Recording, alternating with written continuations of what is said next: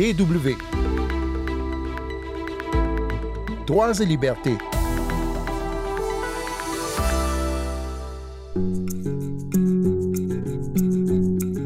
En République démocratique du Congo, c'est la date du 20 décembre prochain qui a été retenue pour l'organisation des élections présidentielles, législatives et provinciales. Sauf que de nombreux facteurs font douter de la possibilité de respecter ce calendrier.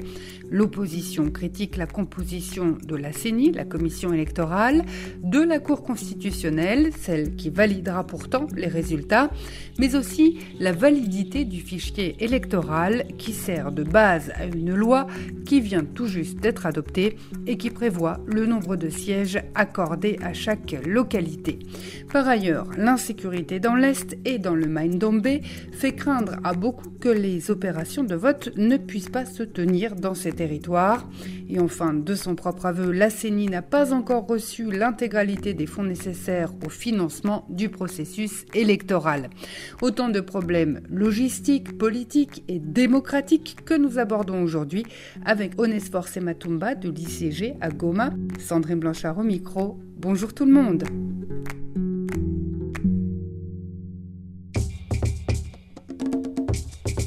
Onesfor Sematumba, analyste Grand Lac à International Crisis Group. Les problèmes de financement que connaît la CENI pourraient avoir un impact sur le déroulement de tous les processus parce que jusqu'à présent, en fait, la CENI a connu des retards dans le décaissement des fonds du gouvernement. Et pour rappel, le président Tshisekedi a décidé que tous les processus seraient financés à 100% par le gouvernement congolais. Ça, c'était des déclarations qui avaient été faites à la fin de l'année dernière. À l'époque, on parlait de 400 millions de dollars dont aurait besoin la CENI. Maintenant, on parle de 500 millions de dollars. Et le, président euh, de Nouvel Élan, Adolphe Mouzito, estimait que euh, la CENI pourrait avoir besoin d'une somme qui a été euh, annoncée par le FMI qui sera versée au gouvernement, mais que cette somme, le gouvernement risquait de l'allouer à autre chose et notamment à la sécurité ce qui a caractérisé en fait ce processus, entre autres problèmes, c'est l'opacité, y compris dans le budget de la CENI. Parce que nous parlons de 500 millions de dollars, mais le président Kadima lui-même, au début, il avait dit que les opérations coûteraient la même chose que ce qu'a coûté le processus électoral passé, 2018, c'est-à-dire au-delà d'un milliard de dollars. Bon, maintenant, est-ce que l'argent qui sera décaissé par les fonds monétaires internationaux, c'est de l'argent dédié aux élections? Ça, ça se discute entre les bailleurs. Donc, la proposition de M. Mouzito, qui consiste schématiquement à dire, bon, on pourrait prendre de cet argent et le mettre euh, à la disposition de la CENI, mais ça ne se règle pas comme ça. Donc ça pourrait être même un détournement. Il faut savoir à quoi est dédié l'argent promis ou versé par les fonds monétaires internationaux et puis au niveau du gouvernement faire les équilibres nécessaires pour ne pas déshabiller Saint-Paul pour habiller Saint-Pierre parce qu'il n'y a pas que les élections et malheureusement justement le, le président de la CENI lui-même il avait dit que le problème qu'il avait avec le gouvernement c'est que par exemple il avait l'impression qu'au ministère des Finances on ne comprenait pas l'urgence de lui donner de l'argent parce que l'urgence était la situation sécuritaire à l'est de la République démocratique du Congo. Donc il y a compétition des dépenses sans avoir nécessairement compétition des revenus et là ça va être très très compliqué. Vous le disiez, il y a d'autres facteurs qui risquent euh, d'entraver le bon déroulement du processus électoral, notamment l'insécurité qui prévaut toujours euh, dans, le nord Kivu, euh, dans le sud Kivu aussi en partie, et dans le Maine-Dombe. Est-ce qu'on peut imaginer des élections qui ne se tiennent pas sur l'ensemble du territoire comme ça a déjà été le cas? Ah, voilà la grosse question et la grosse inquiétude.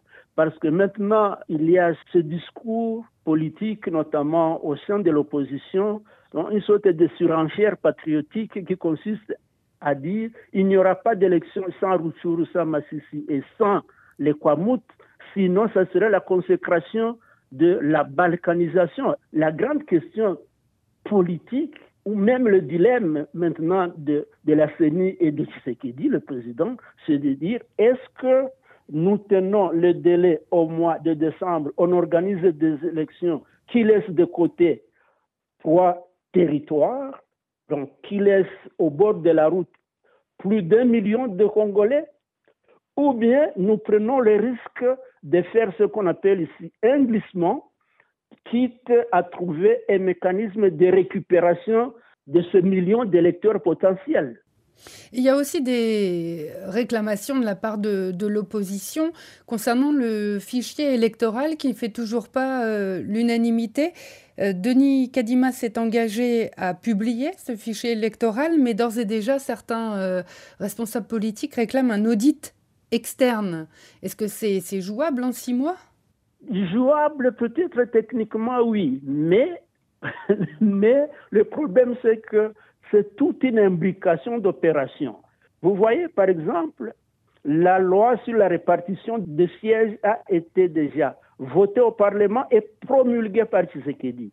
Or, cette loi découle automatiquement, directement, du fichier électoral tel que disponible aujourd'hui. Donc, audité par les cinq experts, euh, voilà, identifié un peu euh, à la va-vite par la CENI.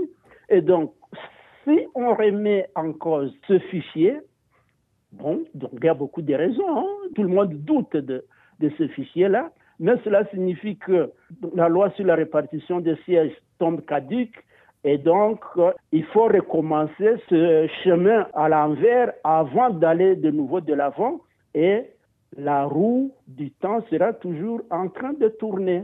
Donc il faudra à un moment que tous les acteurs politiques se mettent d'accord sur les délais techniques, pas politiques. Donc, dire si nous voulons faire les choses dans les bons, nous aurons besoin de deux semaines ou deux mois de plus et de façon consensuelle, trouver une façon d'y aller. Mais sinon, on risque d'aller trop vite et se retrouver dans un mur. Hein. D'autant que cette loi sur la répartition des sièges électoraux euh, qui vient d'être euh, promulguée, vous l'avez dit, elle est aussi contestée par une partie de la population. Il y a des manifestations ces jours euh, en, territoire d'Ouvira, dans le sud Kivu, avec des habitants qui ne sont pas contents du statut accordé à leur commune qui fait qu'ils n'ont pas de siège électoral. Est-ce que si en plus il y a des mouvements de population, ça risque pas encore de, compliquer les choses? Ah oui, ah oui ce n'est pas la répartition des sièges en soi qui est contestée, c'est justement le fichier électoral. Parce que la répartition des sièges est la conséquence directe du fichier électoral. C'est proportionnel. D'où la nécessité, je pense, pour la CENI de ne pas continuer à ignorer toutes ces réclamations au nom du respect du calendrier. Est-ce que maintenant la CENI et la Cour constitutionnelle qui sera chargée de valider les résultats font l'unanimité? Ah non. Ah non, ça, si vous avez suivi les, les réclamations de l'opposition, que ce soit Fayoulou, euh, Katumbi, les autres, euh, et Mouzito, etc., cette classe politique accuse Tshisekedi d'avoir mis en place une stratégie géante de fraude en plaçant à des postes clés des personnes de son obédience. Quand on conteste déjà la composition de la CENI, la composition de la Cour constitutionnelle, la loi électorale, le fichier électoral, bon, finalement, qu'est-ce qu'on acceptera? Donc, c'est l'un des processus dont les résultats sont contestés avant même l'organisation des, élections. Hein. Ça, c'est une première. Est-ce que les, partis d'opposition sont en train de, faire monter les enchères pour négocier des choses ou est-ce qu'il y a vraiment un risque d'un boycott euh, massif des élections, voire de, de violence, si on ne peut pas s'exprimer à travers les urnes? Bon, je pense que le président de la CENI, il a compris qu'il ne pouvait pas continuer dans le déni total et dans l'ignorance des opinions divergentes. Et ces rencontres qu'il a initiées avec les opposants, je pense que c'est déjà un bon début pour décrisper tout ça parce qu'il y avait déjà des menaces de, boycott. Et la Mouka, donc le parti SID de Fayoulou, disait, bon, nous n'allons pas déposer de candidature si les fichiers n'étaient pas audités et correctement audités. Donc là, on dirait c'est c'est du boycott.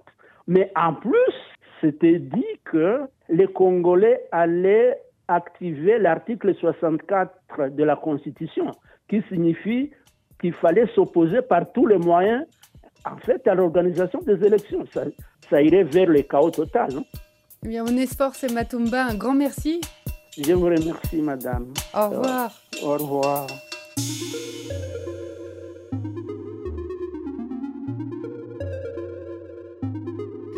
C'est la fin de notre émission. Merci à vous de l'avoir suivi. Merci aussi beaucoup à Onesphore Matumba, chercheur sur la région des Grands Lacs pour l'International Crisis Group. Si vous souhaitez réécouter cette émission, vous pouvez la podcaster ou vous rendre sur notre site internet www.com français.